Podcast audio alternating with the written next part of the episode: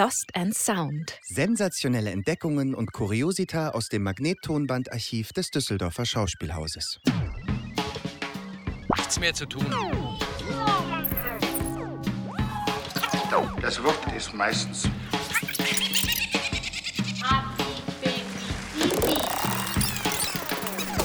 Folge 7. Der Rest ist Schweigen. Herzlich willkommen zu Lost in Sound. Heute dreht sich alles um Hamlet. Und mit mir im Tonstudio ist wie immer mein Kollege André Kaczmarczyk. Und wir haben heute einen Gast, André. Stell ihn uns doch mal vor. Ja, unser Gast ist der derzeitige Hamlet am Düsseldorfer Schauspielhaus, nämlich Christian Friedel. Hallo Christian. Hallo ihr beiden. Du bist uns über Zoom zugeschaltet aus Dresden. Genau. Ich darf derzeit Dresden nicht verlassen und oh nein. befinde mich in meiner Wohnung und freue mich sehr, euch beide zu sehen. Du bist also wieder in der Zone. ich, bin, ich bin in der Zone, genau, im Tal der Ahnungslosen und hoffe jetzt über dieses Meeting, über eure Folge ein paar Neuigkeiten aus Düsseldorf noch heimlich zu bekommen. Dresden ist ja gleich das richtige Stichwort, denn dort ist eure Hamlet-Aufführung das erste Mal zur Premiere gekommen, muss man ja sagen, bevor sie hier nach Düsseldorf importiert wurde. Wann war denn eigentlich die Premiere? Die Premiere war im November 2012 und wir spielen das Stück jetzt schon eigentlich fast acht Jahre und hatten in Dresden selbst 110 Vorstellungen, glaube ich, und jetzt in Düsseldorf kamen, glaube ich, noch so ein paar ich glaube, 40 oder so dazu. Wir spielen es schon sehr, sehr lange, sehr, sehr oft und auch mit sehr verschiedenen Besetzungen. André, du warst ja selber auch schon mal dabei. Ja, ich bin einmal Für kurze Zeit hast du, bist du einmal eingesprungen, genau. Ähm, in welcher Rolle? Rosenkranz oder Güldenstern, einer von den beiden Freunden. Ja. Und Horatio habe ich da auch gespielt. Genau.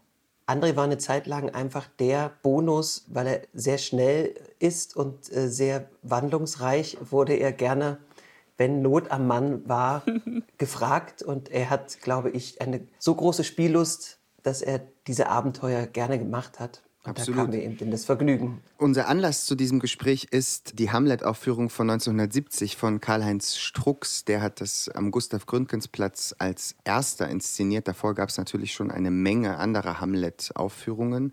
Und Hamlet lief in den letzten 50 Jahren in, Janine, wie viele Aufführungen? Hier am Düsseldorfer Schauspielhaus. Ja, naja, auf der Welt äh, ist es, glaube ich, ungezählt. oh mein Gott. Also es gibt äh, dann äh, nach dem Strux Hamlet noch einen aus dem Jahr 76, 77 von Ottomar Krejcer. Dann hat sich nochmal der Regisseur Michael Gruner daran versucht in der Saison 85, 86, gefolgt von Staffan Waldemar Holm, dem damaligen Intendanten in der Spielzeit 2011, 2012. Ups, jetzt habe ich einen übersprungen, der es gar nicht verdient, übersprungen zu werden, nämlich der Jürgen Gosch. Der hat in der Spielzeit 2000, 2001 ebenfalls einen Hamlet hier am Düsseldorfer Schauspielhaus herausgebracht. Das heißt, der von Tobel Hamlet mit Christian Friedel in der Titelpartie ist der 2, 4, 5, der sechste Hamlet am Gründgensplatz. Immer wieder Hamlet. Wieso eigentlich? Ne, ich glaube, das ist das Theaterstück, was, glaube ich, viele, äh, auch Leute, die nicht vom Theater kommen, mit Theater verbinden. Man kennt den Namen, man kennt gewisse Bilder, Assoziationsketten, die sofort aufgehen, zum Beispiel mit einem Totenkopf und dann eigentlich sein oder nicht sein, obwohl das ja gar nicht stimmt. Ja, schon mal gleich der erste Hamlet-Mythos, den wir enttarnen müssen hier im äh, Podcast. Genau, der Monolog sein oder nicht sein kommt an einer ganz anderen Stelle. Die Szene mit dem Totenkopf, mit Jorik sozusagen, ist die Totengräber-Szene. Aber diese Bilder hat man mit dem Stück und ich glaube auch in dem Stück äh, gibt es einfach so viele wunderbare Rollen, wunderbare Szenen, wunderbare Texte und das Publikum liebt es auch, äh, wird nicht müde, sich das anzuschauen. Ich glaube, das ist so ein Theaterdauerbrenner. Ja, da sind wir ja gleich beim absoluten Zentrum, sein oder nicht sein. Wie sind denn deine Erfahrungen mit diesem Monolog, den du jetzt schon so oft gegeben hast? Also ich muss sagen, dass ich den Monolog zur Premiere nicht so vollständig verstanden habe wie nach ein paar Vorstellungen, in denen man ja mit dieser Sprache, mit diesen Monologen, mit diesen Gedankengängen die Hamlet hat, ja auch wächst. Und heutzutage hat man ja nicht, man hat ja manchmal nur sechs höchstens acht Wochen, um so ein Riesenwerk mit so viel Text und mit einer Sprache und Gedankengängen, die nicht so einfach zu verstehen sind, zu proben. Und das ist zum Beispiel ein Monolog, der auch durch verschiedene Lebensentwicklungen in meinem Leben in diesen acht Jahren immer weiter gewachsen ist und sich immer mehr vertieft hat, sozusagen. Bei uns war er in unserer Aufführung fast wie ein weiterer Song, den alle kennen. So wurde er auch am Anfang geprobt, dass man sagt, so fast motivierend, dass das Publikum ihn mitspricht. Das fanden wir aber alle zum Glück ziemlich blöd und haben das dann weggelassen. Nichtsdestotrotz ist es passiert, muss man sagen. Zumindest ich habe ein paar Aufführungen davon gesehen. Da hat doch schon der eine oder andere reingeblökt. Ja, aber nicht bei dem Monolog. Aber bei anderen hm. Szenen gab es schon so Rocky Horror ähnliche Zustände in Dresden. Äh, in Düsseldorf hielt sich das noch oder hält sich das noch sehr in Grenzen. Und es ist aber so, dass dieser Monolog ein sehr, sehr wichtiger, also eigentlich mit der zentralste Monolog ist für die Figur Hamlet, jedenfalls aus meiner Sicht, weil es eine grundlegende Frage ist, nämlich die Frage, wenn wir so viel Angst haben vor dem Tod, also warum beschäftigen wir uns eigentlich nicht mit dem Tod, weil wir wahrscheinlich so viel Angst haben, weil wir nicht wissen, weil keiner zurückkehrt, der sagen kann, das passiert sozusagen nach unserem Lebensende und wir wissen nicht, ob was passiert und so weiter und so fort. Das ist eine, ein Gedankengang, den jeder Mensch sozusagen hat und der ihn plagt. Und genau diese Plagen, dieses Elend, was wir auch dann versuchen auszuhalten bis an unser Lebensende, das nehmen wir auf uns. Also es ist auch ein Gedankengang für Hamlet, wo viele Forscher auch davon ausgehen, das ist auch eine Überlegung, in den Selbstmord zu gehen, obwohl ich ehrlich gesagt nicht so richtig denke, dass er so selbstmordgefährdet ist, sondern dass er ist eben ein reflektierender Mensch, der eben genau über so essentielle Sachen wie Leben oder Tod nachdenkt. Und das ist eben der Monolog, der genau das beschreibt und das in sehr, sehr wunderbaren Gedankengängen beschreibt, was uns alle, was alle Menschen im Leben plagt. Aber einer kehrt ja zurück von den Toten, nämlich Hamlets Vater als Geist und zwar schwer geplagt, um den Mord zu rächen, der an ihm Absolut, begangen genau. wurde. Also, also, müsste Hamlet doch eigentlich wissen, was nach dem Tode kommt. Eine Geisterexistenz. Und dass eben genau diese Unruhe, wenn etwas nicht zu Ende gebracht wurde oder wenn etwas zu Unrecht getan wurde, dass dann diese Geister nicht in Ruhe ihren Lebensabend oder ihren Ewigkeit genießen können, sondern dass sie dann eben äh, umhergeistern. Bei uns in der Aufführung ist das aber so, dass der Geist nie auftritt und deswegen natürlich der Monolog auch und auch andere Texte und Szenen dadurch natürlich nochmal eine andere Interpretation bekommen, bekommen können. Genau, aber im eigentlichen Stück ist es so, dass natürlich der Geist kommt und man sieht, aha, es scheint also ein Leben nach dem Tod möglich zu sein zumindest auf der Theaterbühne. Mich hat das immer wahnsinnig fasziniert, weil man ja schwer leugnen kann, wenn man jetzt einfach der stückinternen Logik folgt, dass es sich um einen Geist handelt, weil drei Wachen sehen ihn zunächst, bevor Hamlet hinzugerufen wird. Und damit scheint sich ja zu legitimieren, dass es sich um einen echten, in Anführungszeichen, Geist handelt, dass Hamlet also keine Erscheinung hat in dem Sinne. Und hier in der Aufführung 1970 ist das auch so. Der Geist erscheint tatsächlich diesen vier Personen und Hamlet reflektiert dann darüber. Da würden wir jetzt einmal reinhören in diese Stelle und Strux und sein Team haben tatsächlich den Sein- oder Nichtsein-Monolog an diesen Moment angeknüpft. Also die haben den verschoben. Hier folgt Sein oder Nichtsein quasi sofort auf den Moment nach der Geistersichtung. Spannend. Hören wir mal rein. Und nun, ihr Freunde, erfüllt mir einen armen Wunsch. Was denn? Wir wollen es tun. Macht nie bekannt, was ihr hier sagt heute Nacht. Niemals. Gut, aber schwört. Ich nicht. Ich auch nicht. Schwört auf mein Schwert. Wir haben es schon geschworen. Im Ernst auf mein Schwert. Schwört auf mein Schwert. Sprecht uns den Eid vor. Wir schwören, nie von dem, was wir hier sahen, zu sprechen. Schwört auf mein Schwert. Heigen Mikwe, wechseln wir den Standort, kommt hierher, Herr Herrenkonn, und legt die Hände nochmals hier auf mein Schwert. Und schwört bei meinem Schwert, niemals von dem zu sprechen, was ihr gehört. Schwört! Alter Maulwurf, wie schnell du wühlst. Ach, ein trefflicher Mineur. Nochmals weiter, Freunde. Ein Tag und Nacht, das ist erstaunlich fremd. So heißt's als einen Fremden es willkommen. Es gibt mehr Dinge im Himmel und in der Erde, Horatio. als unsere Philosophie sich träumt. Doch kommt, kommt, kommt hier wie zuvor. Schwört bei meinem Schwert, so Gottes Gnade euch helfe.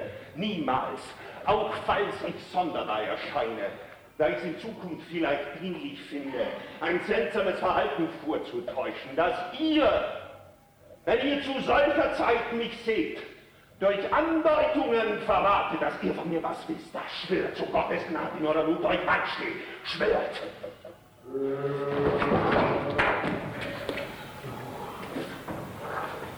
Meine Herren, empfehle ich mich euch mit aller Liebe.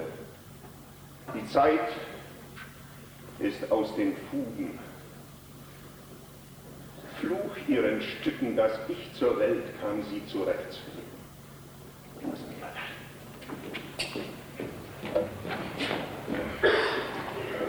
Sein oder nicht sein, das ist die Frage. Was ist das Edlere?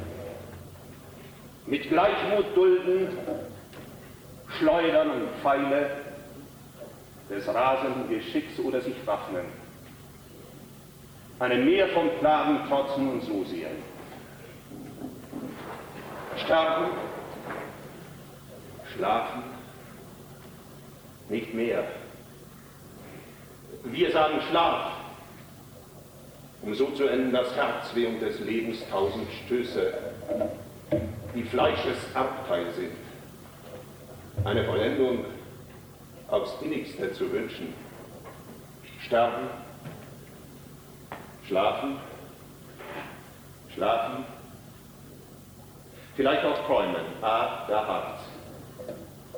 Denn was in dem Todesschlaf an Träumen käme, wenn wir dem sterblichen Wirrwarr entschlüpft sind, das muss uns anhalten. Da steckt die Rücksicht, die dem Unglück zu so langem Leben hilft.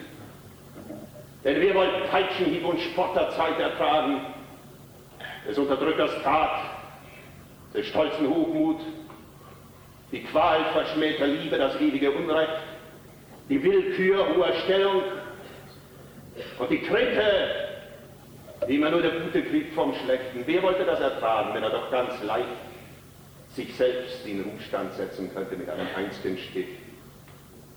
Wer trügt die Last und stöhnt und schwitzt unter der Mühe des Lebens, wenn nicht die Furcht vor etwas nach dem Tod, vor jenem unentdeckten Land, aus dem kein Wanderer zurückkehrt, unseren Willen ratlos machte,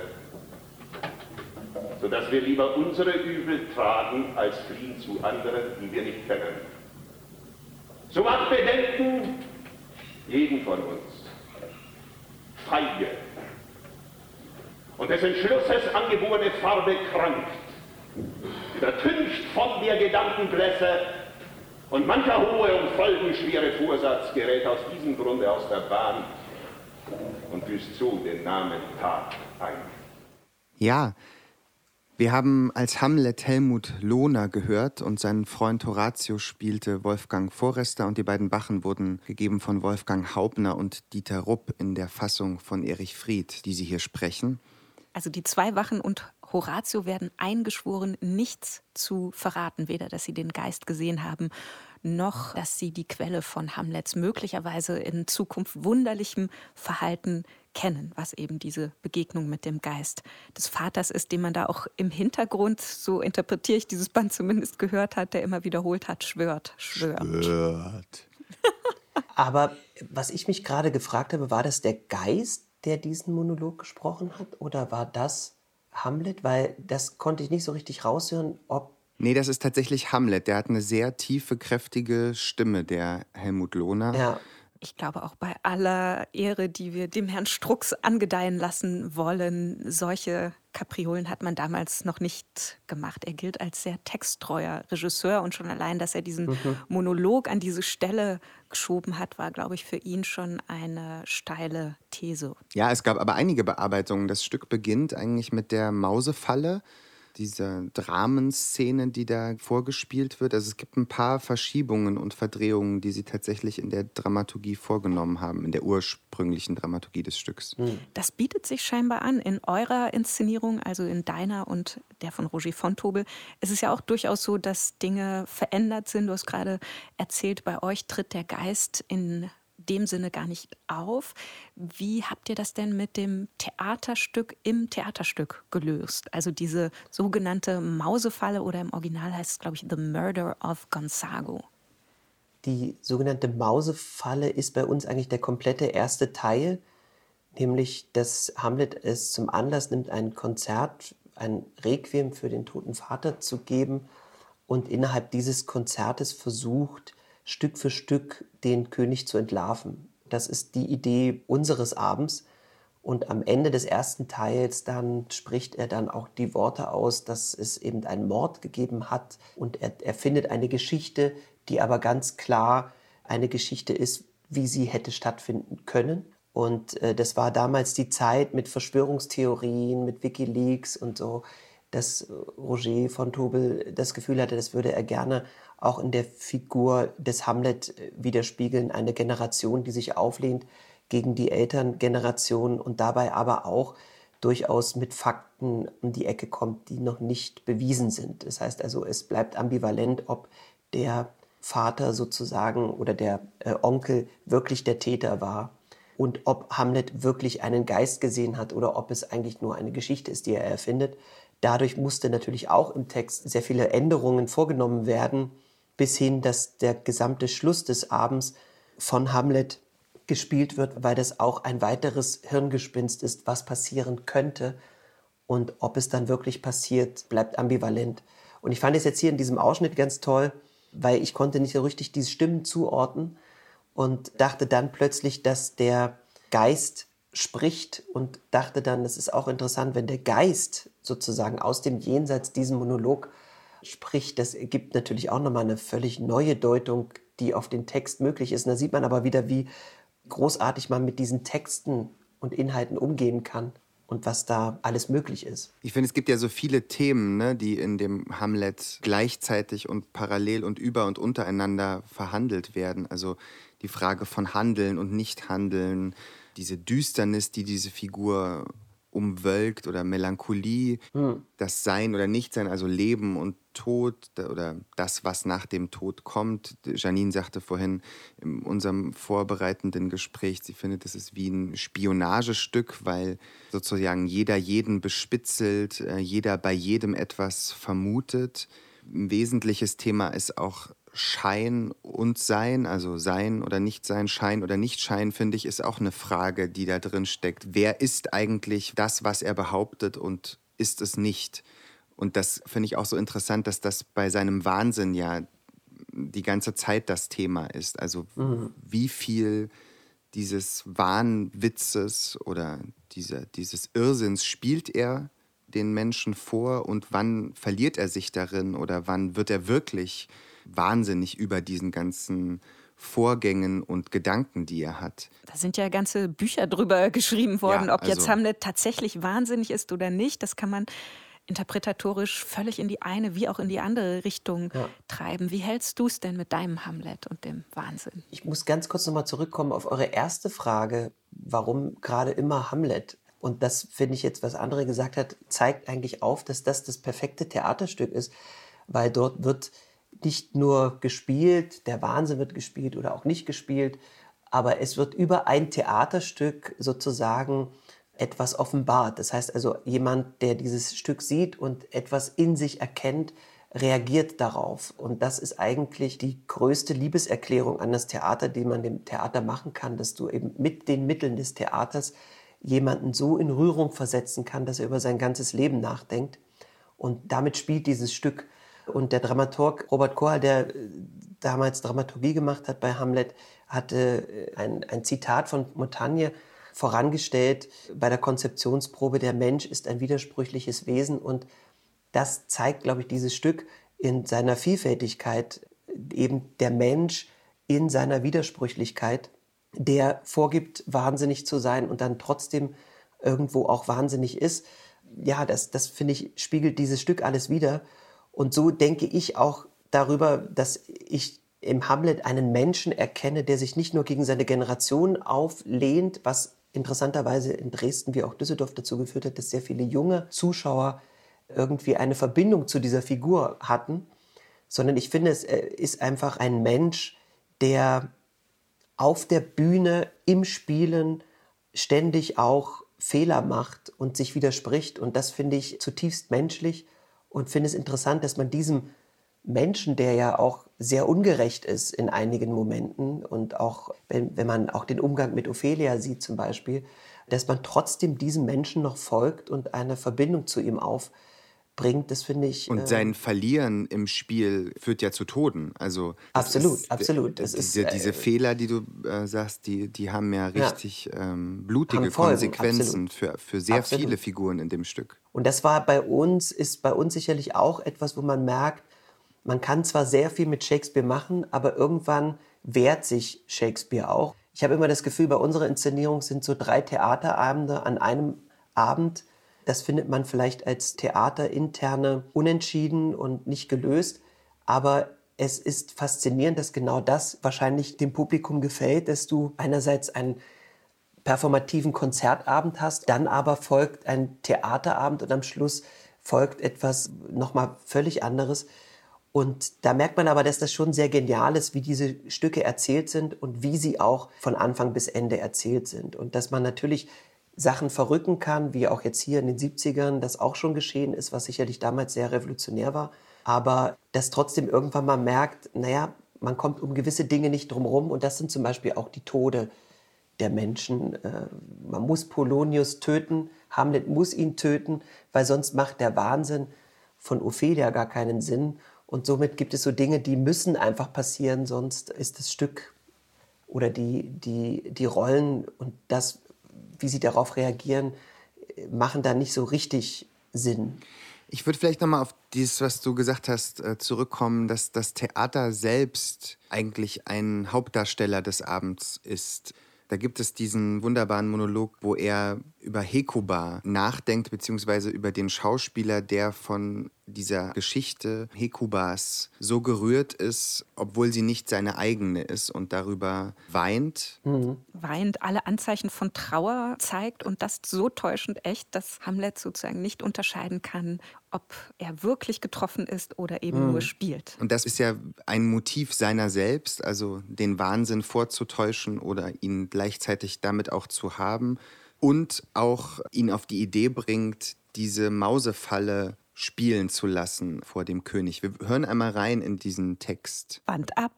Oh, was für ein Schuft und niederer Bauernlümmel bin ich doch. Hier, der Spieler konnte sich in einer Rolle, Traum von Leidenschaft, so einleben, dass er erblasste, dass ihm das Auge voll Tränen war, die Stimme stockte, der Gang verstört.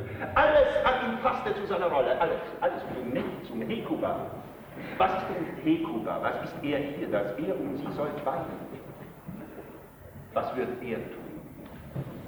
Hätte er zur Leidenschaft Stachel und Stichwort legen? Die Bühne wird er in Tränen ertränken und das Ohr der Welt erschüttern mit grauenvollem Wort, das Schuldige zum Wahnsinn und Schuldlose zur Wut treiben. Stark vor Staunen werden die Ahnungslosen zu verwirrt, als wären Hören und Sehen vergangen. Doch ich, ein mutlos, trüber Bube, schleiche umher als Hans der Träumer, faul in meiner Sache und hab kein Wort, nein, nein, keins für einen König an dessen Haus und mehr als teurem Leben schändlich gefrevelt wurde. Bin ich feige, es kann nicht anders sein, als dass ich Herz und Leber von einer Taube habe. Sonst hätte ich schon längst die Geier des Landes gemästet mit dem Aas dieses Knechts. Und du Schuft, Schurfall, Blut und Totenleugner, verdammter,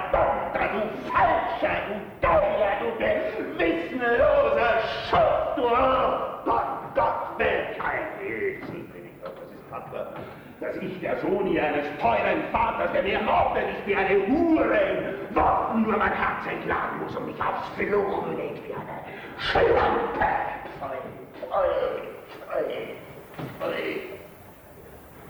Ich habe gehört, dass Schuldige, wenn sie ein Schauspiel sahen, schon durch die bloße Kunst der Bühne so getroffen und das, dass sie sogleich offen gestanden ihre Untat. Ich will, dass diese Spieler hier etwas wie die Ermordung meines Vaters spielen vor meinem Onkel. Zuckt er, dann weiß ich, was tun. Der Geist, nicht ich selbst, das kann meine Beweise sicher als Das Schauspiel sei die Schöne, in die der König. Ja, da liegt die Messlatte ganz schön hoch, was die Wirkung von Theater angeht, nicht wahr? Also da soll man sich gleich als Mörder entlarven, weil man ein Theaterstück gesehen hat, das eben diesen Mord nachstellt. Da hatte Theater noch eine ganz andere Relevanz in der Gesellschaft. Es ist übrigens der Monolog, wo eben auch gerne mal reingesprochen wurde, bin ich feige? Und dann kam immer aus dem Publikum, ja oder nein. Wirklich? Ja, aber es ist interessant, weil bei uns sind diese Monologe aufgeteilt in verschiedene Szenen. Und es ist schön, das mal wieder zu hören, wie es eigentlich geschrieben war oder gemeint war von Shakespeare. Und es ist natürlich toll, dass er da reflektiert über den Schauspieler und es nicht glauben kann, wie er sozusagen umherstapft und so wenig Anmut hat. Das ist toll, das fehlt bei uns, weil es gibt keine Schauspielertruppe. Ich stelle mir gerade so, wenn man so alte Aufnahmen hört, vor, wie die Szene dann war. Ob da jetzt nur einer stand an einem Platz und dann den Text memoriert hat oder ob da wirklich auch Bewegung war.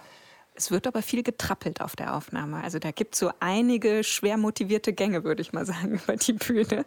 Ja, der Körper spielt mit. Wobei ich hier sehr spannend finde, dass er ja fast ein giftender Hamlet ist. Es ist ja gar nicht so ein sinnender düster, melancholischer Träumer, sondern der mhm. hat ja was total Wüteriges. War auch so ein bisschen Selbsthass rauszuhören, mhm. dass er eine Memme ist. Und das ist ja zum Beispiel auch nicht unbedingt zeitgemäß, wie er über Frauen spricht, so wie ein Weibsbild, wie eine Küchenmarkt. So ist jedenfalls unsere Übersetzung. Hier ist es die Schlampe, die er als Vergleich aufzieht für Schwäche.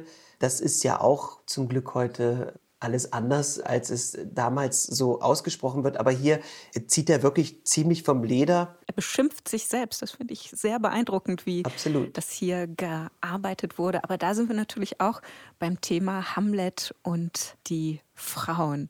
Erzähl doch mal was über Hamlets Verhältnis zu seiner Mutter. Ja, das ist sehr interessant, vor allen Dingen, weil es mich sehr geschmerzt hat. Ich hatte selber meine Mutter verloren, während ich Hamlet noch gespielt habe und hatte dann ein sehr inniges Verhältnis zur Hannelore Koch, die die Mutter gespielt hat, in Dresden aufgenommen. Und wir haben sehr oft über das Verhältnis zwischen Hamlet und seiner Mutter gesprochen.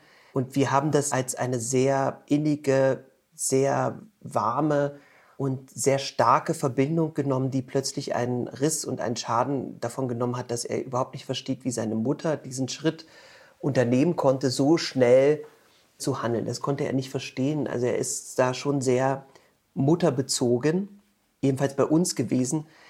So wie er in dieser großen Szene mit seiner Mutter spricht, da merkt man eigentlich das verletzte Kind oder fast schon einen verletzten Liebhaber, der seine Geliebte zur Raison zieht und sagt, wie konntest du nur und was. Das geht schon sehr, sehr weit. Also ich kann nur sagen, dass wir auch probiert haben, in diesen vielen Vorstellungen das Verhältnis zu der Mutter und auch das Handeln der Mutter immer wieder nochmal anders zu bewerten. Also zum Beispiel auch, weiß sie von den Schritten, weiß sie von England, äh, weiß sie von den Plänen des Vaters oder hört sie das in diesem Dialog auch das erste Mal? Also das haben wir versucht auch zu untersuchen, dass eben die Wärme der Mutter größer gemacht wird und, und sehr viel bedeutet für die Figur. Es ist ja auch zweifelhaft, was ihre Rolle eigentlich in dem ganzen Ränkespiel ist. Also ob dieser Mord an Hamlets Vater mit Claudius geplant war, ob sie da involviert ist. Ich habe manchmal hm. auch das Gefühl in der Szene, die wir gleich noch hören, dass sie irgendwie weiß, dass er das vorspielt und einerseits auch dann annimmt, dass es ein Fakt ist, dass er da als Wahnsinniger auftritt. Also ich finde, diese Gertrud ist eine zwielichtige Person. Absolut. Das ist auch so toll. Man kann das sowohl in die eine als auch in die andere Richtung treiben, den Verdacht. Also auf den Vorwurf des Mordes sagt sie ja dann so etwas wie, du malst schwarze Flecken in meine Seele. Also je nachdem, welche mhm. Übersetzung man dann auch hat. Mhm. Und das kann man natürlich nicht wirklich als Geständnis werten, aber man kann es auch nicht so leicht vom Tisch wischen, wenn jemand sowas sagt. Ja, ja. Und das ist so ein äh, großer Spielraum, den man auch mit dieser Figur und den Verdachtsmomenten hat. Glaubst du denn, dass das auch das Verhältnis zu Ophelia vergiftet, was er mit seiner Mutter erlebt? Ich finde ja, diese Beziehung zu Ophelia ist ja irgendwie sehr lose und nicht so richtig greifbar es wird viel erzählt, aber es wird nicht viel erlebt, sage ich mal so, in dem Stück.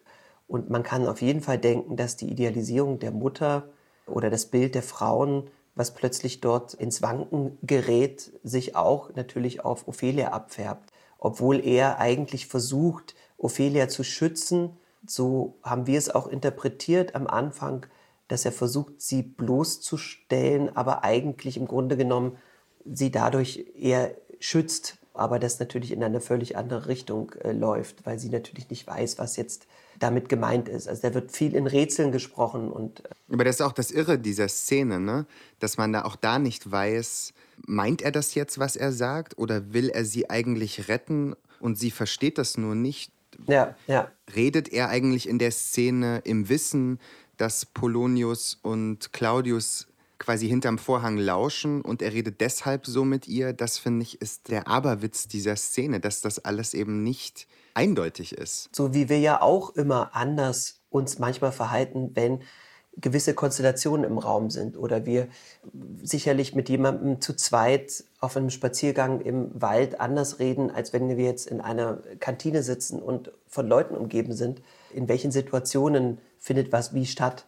Und was weiß man eigentlich oder was vermutet man oder was beschuldigt man jemanden. Äh, das steckt eben auch in diesen, in diesen Dialogen drin. Ich glaube, die Kollegen aus der Inszenierung von 1970 haben eine deutliche Interpretation gesetzt in der Art, wie die Schauspieler diese Szene spielen. Lass uns da doch mal reinhören. Es ist die berühmte Szene zwischen Mutter und Sohn, zwischen Gertrud und Hamlet. Und Gertrud wird gespielt von Marianne Hoppe. Hoppe war eine große Schauspielerin und sie hat ihre Karriere während des Zweiten Weltkriegs mit Uferfilmen begonnen. Sie war deshalb für Düsseldorf natürlich besonders interessant mit Gustav Gründgens verheiratet bis ins Jahr 46 und dann haben sie sich getrennt und beide haben dann so ist es zumindest überliefert, über diese Ehe gesagt, dass sie sie geschlossen haben, um einander zu schützen, weil beide haben verdeckt bisexuell gelebt, was man damals offen nicht konnte. Sie hat nach dem Krieg dann zahlreiche Filme, vor allen Dingen fürs Fernsehen gedreht und sie hat auf den großen deutschsprachigen Bühnen gespielt. In Wien, in Berlin und eben in Düsseldorf in der Ära Strux. Ja, vielleicht zur Einordnung dieses Ausschnitts. Also man hört dann Getrappel und Gerumpel und das ist der Polonius, der da erstolcht wird und dann zu Boden fällt. Nur, dass Sie wissen, was da vor sich geht. Gut, hören wir mal rein. Band ab. Und Mutter, was ist los? Hamlet! Dein Vater ist von dir beleidigt. Mutter, mein Vater ist von euch beleidigt. Vergisst du, wer ich bin? Nein, nein, beim Kreuz nicht. Ihr seid die Königin eures Gattenbruders Weib. Und wär's doch nicht so. Ihr seid meine Mutter. Dann ruf ich die zu dir, die reden können. Kommt, kommt, ihr seid die komplett. Da setzt euch. Ihr geht nicht bis ich euch einen Spiegel zeige, in dem ihr euer Innerstes sehen sollt. Was willst Du willst mich doch nicht ermorden! Hey! Hilfe! Hilfe! Hilfe! Hilfe! Was eine Ratte! Eine Ratte! Tod! Tod! Ich werde ein Goldstück dort!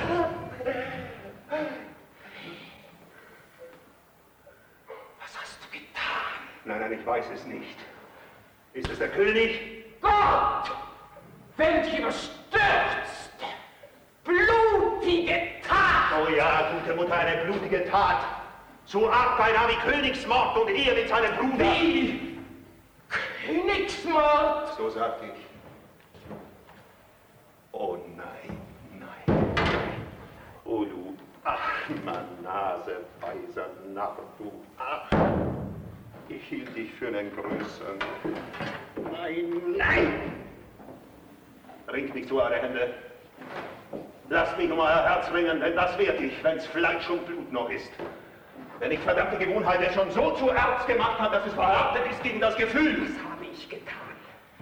Dass du es wagst, so gegen mich zu So sprechen. eine Tat, die die Rose wegreißt von der Stirn der Liebe und Aussatz hinsetzt und Eheschwüre falsch macht wie eine Spielerschwur. Eine Tat, die den Himmel brennen macht, ob dieser Erde, als käme der jüngste Tag, wenn's dieser Tat gedenkt. Sag nicht mehr. Du kehrst mein Auge ins Innerste der Seele. Und da sehe ich so, so tiefe, schwarze Flecke, die nie verblassen. Nein, aber zu leben in geilen Schweiße eines hedrigen, glitschigen Bettes. Nichts mehr, mein Raum. Nee. Ein Lumpenkönig, ein Mörder und ein Schuft, ein Hanswurst vom König, ein Taschendieb des Reiches unter Macht, ein Nicht Dreck, mehr! ein Fetzen- und Lumpenkönig, ein Nicht Dreck! mehr! Was will euer Bild? Wahnsinn. Konntest du den trägen Sohn zu schelten, der Zeit und Leidenschaft versäumt, deinen wichtigen Auftrag auch wirklich auszuführen? Hamlet, vergiss deinen Vorsatz nicht. Doch sieh, Entsetzen liegt auf deiner Mutter. Tritt zwischen sie und ihrer Seele Kampf. Sprich zu ihr, Hamlet. Was hast Hamlet, was hast du, dass du dein Auge richtest auf das Leere und redest mit der körperlosen? Wo siehst du hin? Auf ihn, auf ihn, sieh doch, sieh blass er starb. Seine Klage könnte Steine zur Rache aufrufen. Bitte, bitte, sieh mich doch nicht so an! Wem habt ihr das gesagt? Seht ihr doch nichts. Nichts. Doch sehe ich alles, was da ist. doch nichts gehört. Nein, nichts als uns. Sieh doch, er sieht doch, sieh doch, wie er sie hinwegsteht. Da, da weg! Es ist Falschmünzerei eures Geldes. In solchen körperlosen Schöpfungen ist Fiebersinn erfinderisch. Fiebersinn. Mutter, salbt eure Seele nicht mit Schmeichelbalsam. Dass nur mein Wahnsinn spricht nicht eure Schuld, beichtet im Himmel, bereut, was war, vermeidet, was nun kommt. Und verzeiht mir meine Tugend. Hamlet, du hast mein Herz in zwei gespalten. Dann werft den schlechten Teil davon hinweg und lebt dann umso reiner mit der anderen Hälfte. Gute Nacht, Mutter. Lasst euch wieder vom aufgedunsenen König ins Bett locken. Lasst euch tätscheln mit verdammten Fingern, lasst küssen euch mit stinkendem Atem, bis ihr ihn enthüllt habt, dass ich in Wirklichkeit gar nicht verrückt bin. Nein, nur aus List. Gut wär's, ihr ließet ihn das wissen. Wenn man zu Worten Atem braucht und Atem Leben ist, so habe ich kein Leben mehr zu einem Hauch von dem, was du mir sagtest. Da wird der, der nichts tun kann, zum Täter. Ja. Ich muss immer nur dran denken, dass das immer sehr schwer ist, weil es sein erster Mord ist, was das für ein Zustand ist. Und hier aus der Aufnahme höre ich auch raus, dass es auch nicht ganz gelöst wurde. Wunderbare Worte werden gesagt man ist fast schon so, als ob man nichts anderes gemacht hat sein ganzes Leben lang. Ich finde es eine wahnsinnig schwierige Szene. Er sagt zu Polonius, du naseweiser Narr. Und ich finde, das könnte er auch über sich selbst sagen. Also er sagt Ja. das in dem Moment, wo er erkennt, dass er nicht den König hinter der Tapete erdolcht hat, sondern eben diesen Hofmarschall oder Geheimen Rat. Hofgeheimrat. Das Stück hat ja auch eine große Komik. Ne? Also dieser Polonius nicht zuletzt ist ja eine sehr komödiantische Figur und eigentlich dieser Mord durch die Tapete durch ist ja eigentlich auch ein gigantischer Witz. Diese Hamlet-Figur hat ja auch was Clowneskes fast oder etwas Narrenhaftes. Und der Narr spielt dann später nochmal eine Rolle bei diesem Totengräber. Hast du auch einen humorvollen Bezug zu Hamlet? Absolut. Also ich finde, da liegt so viel Witz drin und auch so viel, also nicht nur Wortwitz, sondern auch Situationswitz. Da ist dann eben die Frage, wie das inszeniert und interpretiert wird. Und ich fand diese Szene immer extrem schwer, gerade weil sie lustig ist. Die Leute lachen und wenn du dann sagst, für diesen Herrn, das tut mir leid, äh, es war mal einer Riesenlacher. Ich mochte das aber eigentlich nie, weil irgendwie kommt da plötzlich so Blut rein und so ein Mord rein in, in diese ganze Geschichte. Das nimmt so eine ganz komische Wendung. Und ich weiß, ich habe als Schauspieler da eher, natürlich interessiert mich dieser Zustand, wie du schon sagtest, eines Menschen, der eigentlich nichts tut, der nicht handelt und plötzlich aus dem Affekt heraus eine Übersprungshandlung macht.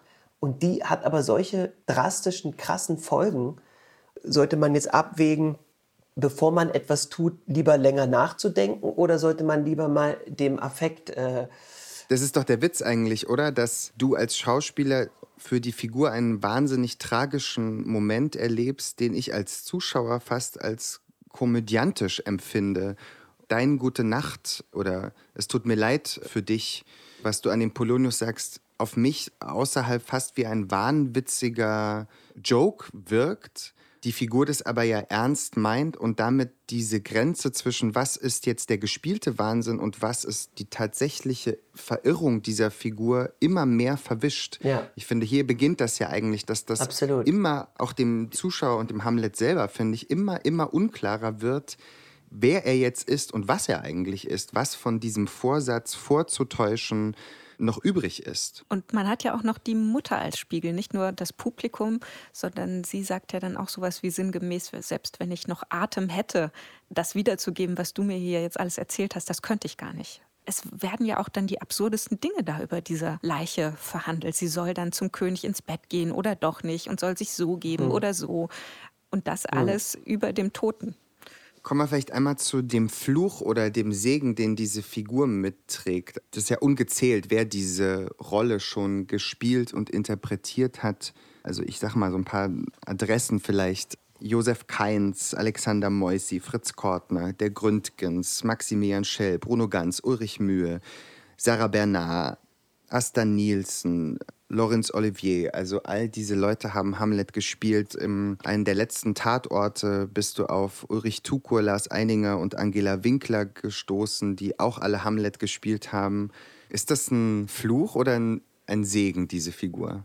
Für manche Schauspieler ist es die Adelung. Oder das gehört mit zu den Top 5 der Figuren, die man mal spielen muss. Es war jetzt zum Beispiel, als ich bei dem Tatort auf Lars, Uli und Angela getroffen bin, war das uns erst in dem Moment bewusst, als wir erzählt hatten, plötzlich kamen alle Anekdoten und Geschichten auf.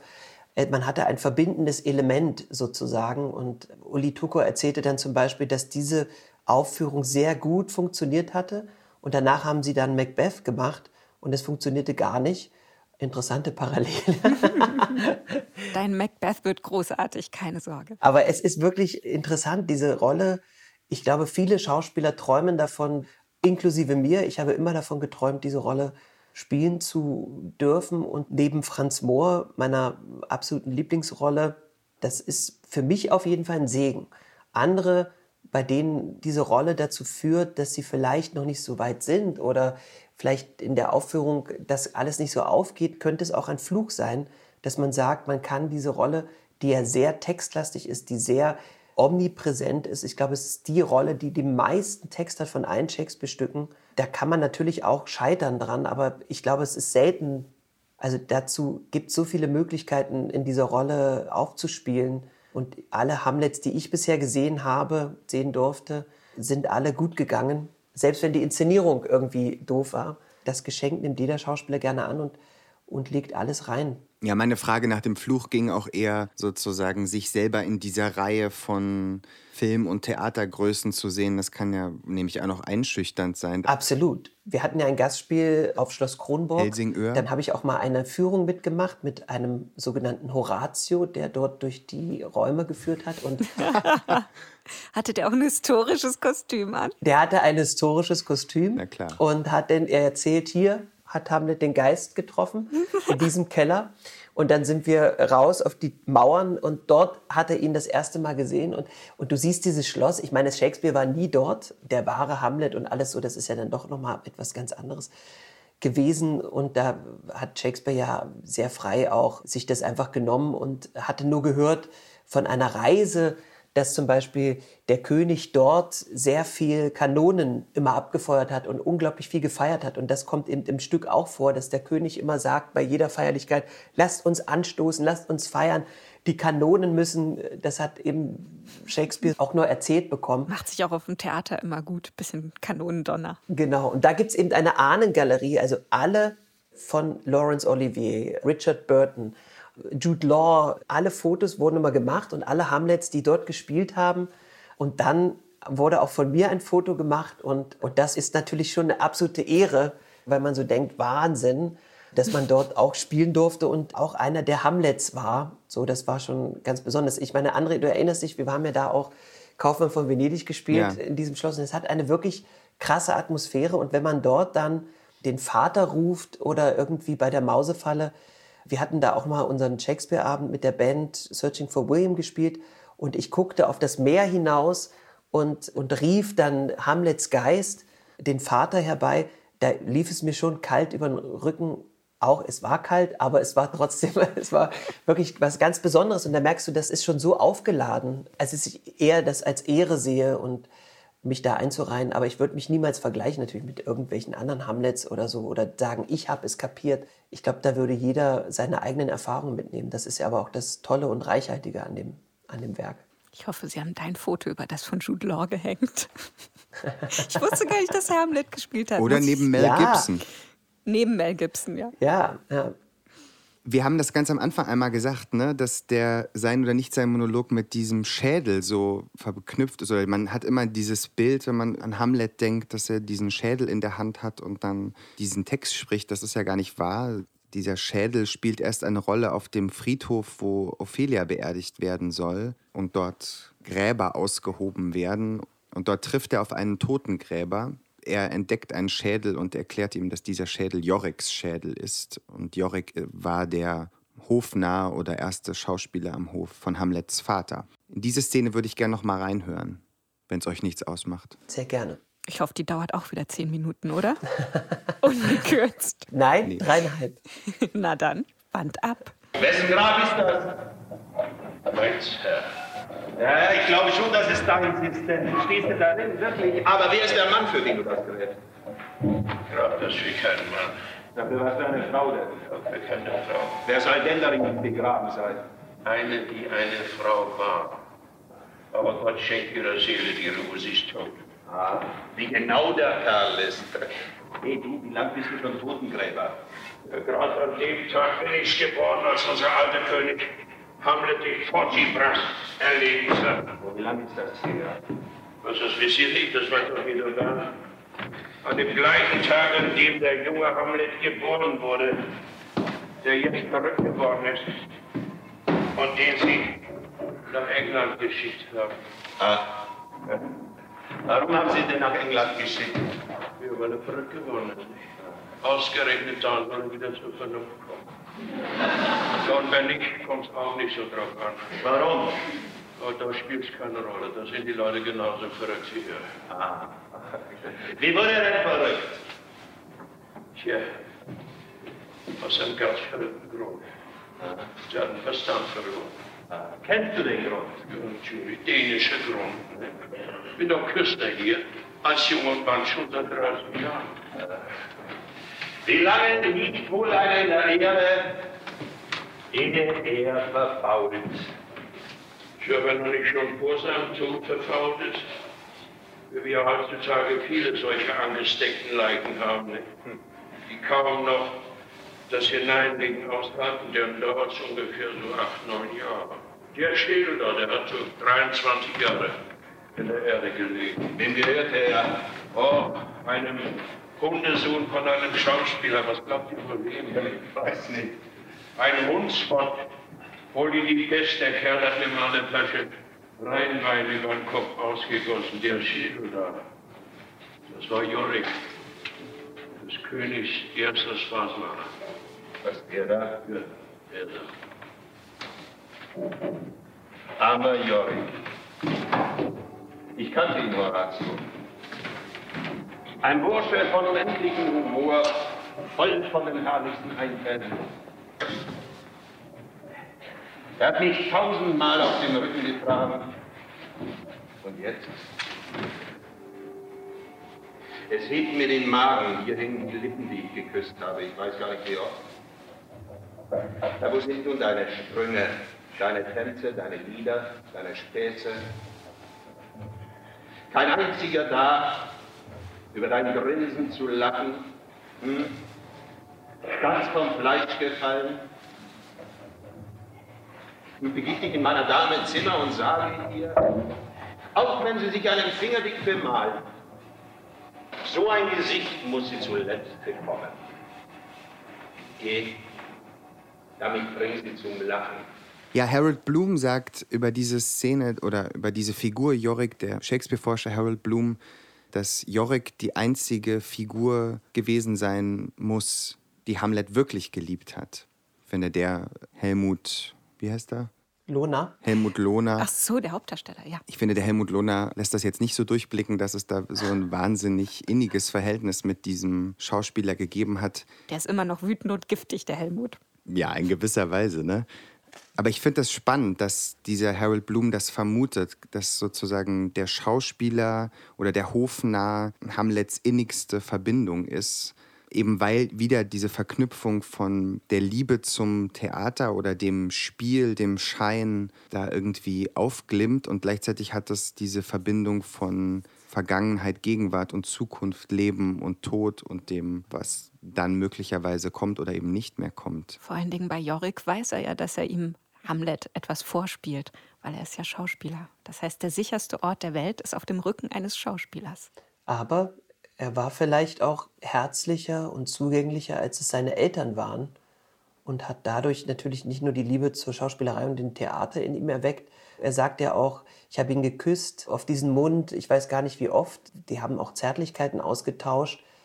Nicht das, was man jetzt heutzutage Michael Jackson mäßig vermuten würde, sondern eher, dass man sagt, da ist, glaube ich, eine sehr innige Verbindung gewesen, die vielleicht bei so einem Königskind nicht so war. Und da wächst man dann auf, wie du es gerade auch so schön gesagt hast, André, dass man sagt, dass man diese ganze Welt, die sich dann öffnet in dem Theater, die ja auch alles über uns erzählt. Und dann ist natürlich klar, dass jemand, der so aufwächst und im Schein und Nichtschein lebt, natürlich auch vermutet, dass alle um ihn herum genauso Schein oder Nichtschein sind. Also dass auch seine Eltern oder seine Mutter ihm auch etwas vorgespielt hat, vorspielen könnte oder dass er auch, wenn er Ophelia entlarvt, dass die sozusagen vorgeschickt wird, um herauszufinden, was mit ihm los ist, dass auch das eine Form von schlechtem Spiel ist, was er sofort durchschauen kann. Also genau diese Parallelen, die dann wahrscheinlich seit seiner Kindheit durch den Jorik in ihn eingepflanzt sind, führen dann, könnten vielleicht eventuell auch dazu führen, dass er das auch bei allen anderen vermutet, dass die auch spielen und äh, nicht echt sind oder ja, dass er das auch nicht mehr auseinanderhalten kann. Das ist ja auch eins von Shakespeares großen Motiven, was eigentlich über allen Stücken liegt. Ne? Die Welt ist eine Bühne und jeder Ja. spielt nur etwas vor und lässt ab und an die Larve fallen. Hm. Wie ist das eigentlich? Jetzt hast du diese Sätze, weiß ich nicht, 150 Mal mit Proben wahrscheinlich 200 Mal gesagt. Ist, ist das merkwürdig, die dann immer wieder zu sprechen oder verändert sich das Sprechen damit? Ich meine, das ist der in Fleisch und Blut übergang. Wahrscheinlich kann man dich nachts wecken und du kannst sein oder nicht sein aufsagen. Ja, ich habe gestern im Bett, Vorbereitung auf unser Gespräch, wirklich nochmal versucht, falls ihr mich abfragt, ob ich es jetzt mit dem Jahr Pause, ob ich das noch hinkriege. Und manchmal bleibe ich dann schon stecken. Aber es ist schon so, dass es, es ist ein absolutes Geschenk, aber es ist auch immer eine große Herausforderung, dass es nicht abgedroschen wirkt oder eben, dass man merkt, ach, der hat es jetzt schon 150 Mal runtergerödelt, sondern dass man das noch frisch hält und dass man versucht, die Gedanken im Moment, es ist ja bei jedem Stück unsere Aufgabe, dass man das versucht. Bei dem natürlich besonders, weil man merkt auch hier beim Zuhören, dass natürlich die Schauspieler, wenn sie den Text auch zelebrieren und wie sie ihn sagen, dass sie ihn natürlich auch durchdacht haben und dass man dadurch natürlich auch sehr gut folgen kann. Das ist interessant. Also man hört gerade bei so alten Aufnahmen natürlich eine Form des Sprechens, wie wir sie heute zum Glück nicht mehr auf der Bühne machen. Aber du hörst trotzdem anders zu und verstehst auch die Dinge und die Zusammenhalte und das, was gesagt wird, doch sehr gut. Und das ist etwas, was eben die Herausforderung ist, dass man das sich greift und dass ich jede Vorstellung mir immer wieder vornehme, mich selber zu überraschen, um nicht in die Falle zu tappen, dass man das nur noch so abspult, weil man jetzt 150 Mal das schon gesprochen hat. Und ich merke dann eben auch, es gibt zum Beispiel zwei, drei Passagen, da sind mir nach 100 Vorstellungen erstmal aufgefallen, dass ich da immer so drüber gegangen bin und einfach so salopp aus dem heutigen Sprechgestus gedacht habe, das wird es schon irgendwie so heißen. Und dann erstmal gemerkt habe, mh, hm, da ist kein Wort zu viel und kein Wort zu wenig und da sollte man. Also hat sich die Figur auch verändert in den acht Jahren. Absolut. Ist das noch derselbe Hamlet, den du da zur Premiere gespielt hast damals? Nicht ganz. Ich glaube, in der Verspieltheit und in der Kindlichkeit und in der verletzten Kinderseele, die da mitschwang, da ist es irgendwie im Kern noch geblieben. Aber ich glaube, in der Tiefgründigkeit und in der Reflexion ist der Hamlet über die Jahre gewachsen. Christian, würdest du am Ende für mich einmal sein oder nicht sein, die ersten paar Zeilen machen? Bei uns ist ja interessant gewesen, eigentlich sagt man ja, sein oder nicht sein. Das ist hier die Frage. Und dann kommt ein Doppelpunkt sozusagen. Und dann geht es weiter, ob es edler im Gemüt die Pfeil und Schleudern des wütenden Geschicks erdulden oder sich waffnend gegen eine See von Plagen durch Widerstand sie enden.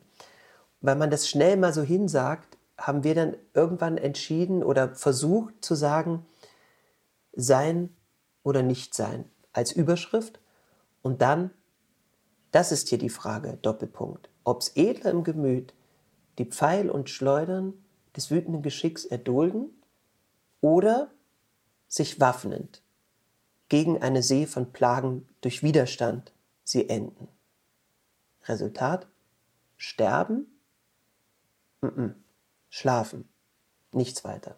So, also, und so sind wir rangetastet und in der Form des Rantastens kann man eigentlich auch, glaube ich, ganz gut nachvollziehen, wie so Texte mit der Zeit, dass sie auch brauchen, damit ist nochmal ein Wunsch geäußert in diesem Podcast für mehr Probenzeit bei großen Stücken, weil es braucht manchmal Zeit, das zu setzen und damit es eben dann irgendwann so reift, dass es auch jeder versteht. Apropos Zeit. 1661 spielte Thomas Betterton Hamlet und er hat das Ganze 48 Jahre lang gespielt. er war ein sehr alter Hamlet am Ende ich hoffe, dass dir das Glück zuteil wird, ihn auch möglichst lange zu spielen und tiefer und tiefer zu steigen. Ja, ich kann mir wirklich vorstellen, dass wenn man diese Figur als alter Mensch spielt, dass das nochmal eine ganz andere Ebene und Bedeutung erlangen kann. Ich meine, was in acht Jahren alles passieren kann. Ich habe es am eigenen Leib erlebt und jetzt sind wir in einer Pandemie und ich vermisse das Stück wahnsinnig, vermisse diese Texte zu sprechen extrem und hoffe, dass ich ganz bald wieder in diese Rolle schlüpfen kann gerne noch ein paar Jahre. Ob es wirklich 48 Jahre sein müssen, ich würde mich freuen, wenn ich in 48 Jahren immer noch so agil auf der Bühne rumtanzen kann. Aber planst du denn eine Zelebration des zehnjährigen Hamlet-Seins? Das ist ja absehbar. Das wäre toll, ja. Also im November 2022 wird groß gefeiert. Gut. Nicht, dass du irgendwann zum Claudius abgeschoben wirst. genau, ein jüngerer Hamlet rückt nach. Du besetzt den dann selber nach, arbeitest den ein? inklusive Doppelpunkt sprechen bei Sein oder Nicht-Sein? Also ich, mein, ich habe ja auch schon interessanterweise bei allen Rosenkränzen und Güldensternen, die äh, sozusagen jetzt schon da mitgespielt haben, mehr oder weniger schon äh, immer wieder die Leute eingewiesen in die ganzen Sachen und auch in, in Kurzform die Überlegungen der Probenzeit dargeboten.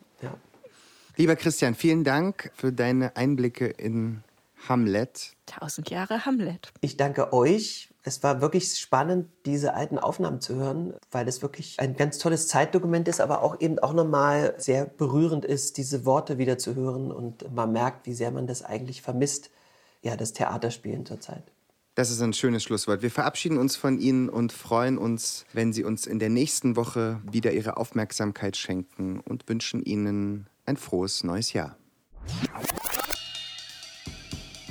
Sie hörten Lost in Sound, sensationelle Entdeckungen und Kuriosita aus dem Magnettonbandarchiv des Düsseldorfer Schauspielhauses. Folge 7, Der Rest ist Schweigen. Von und mit Janine Ortis und André Kaczmarczyk. Als Gast Christian Friedl. Ton Gerald Steuler, Recherche Arina Nestjewa. Eine Produktion des Düsseldorfer Schauspielhauses Dezember 2020 mit freundlicher Unterstützung des Theatermuseums Düsseldorf.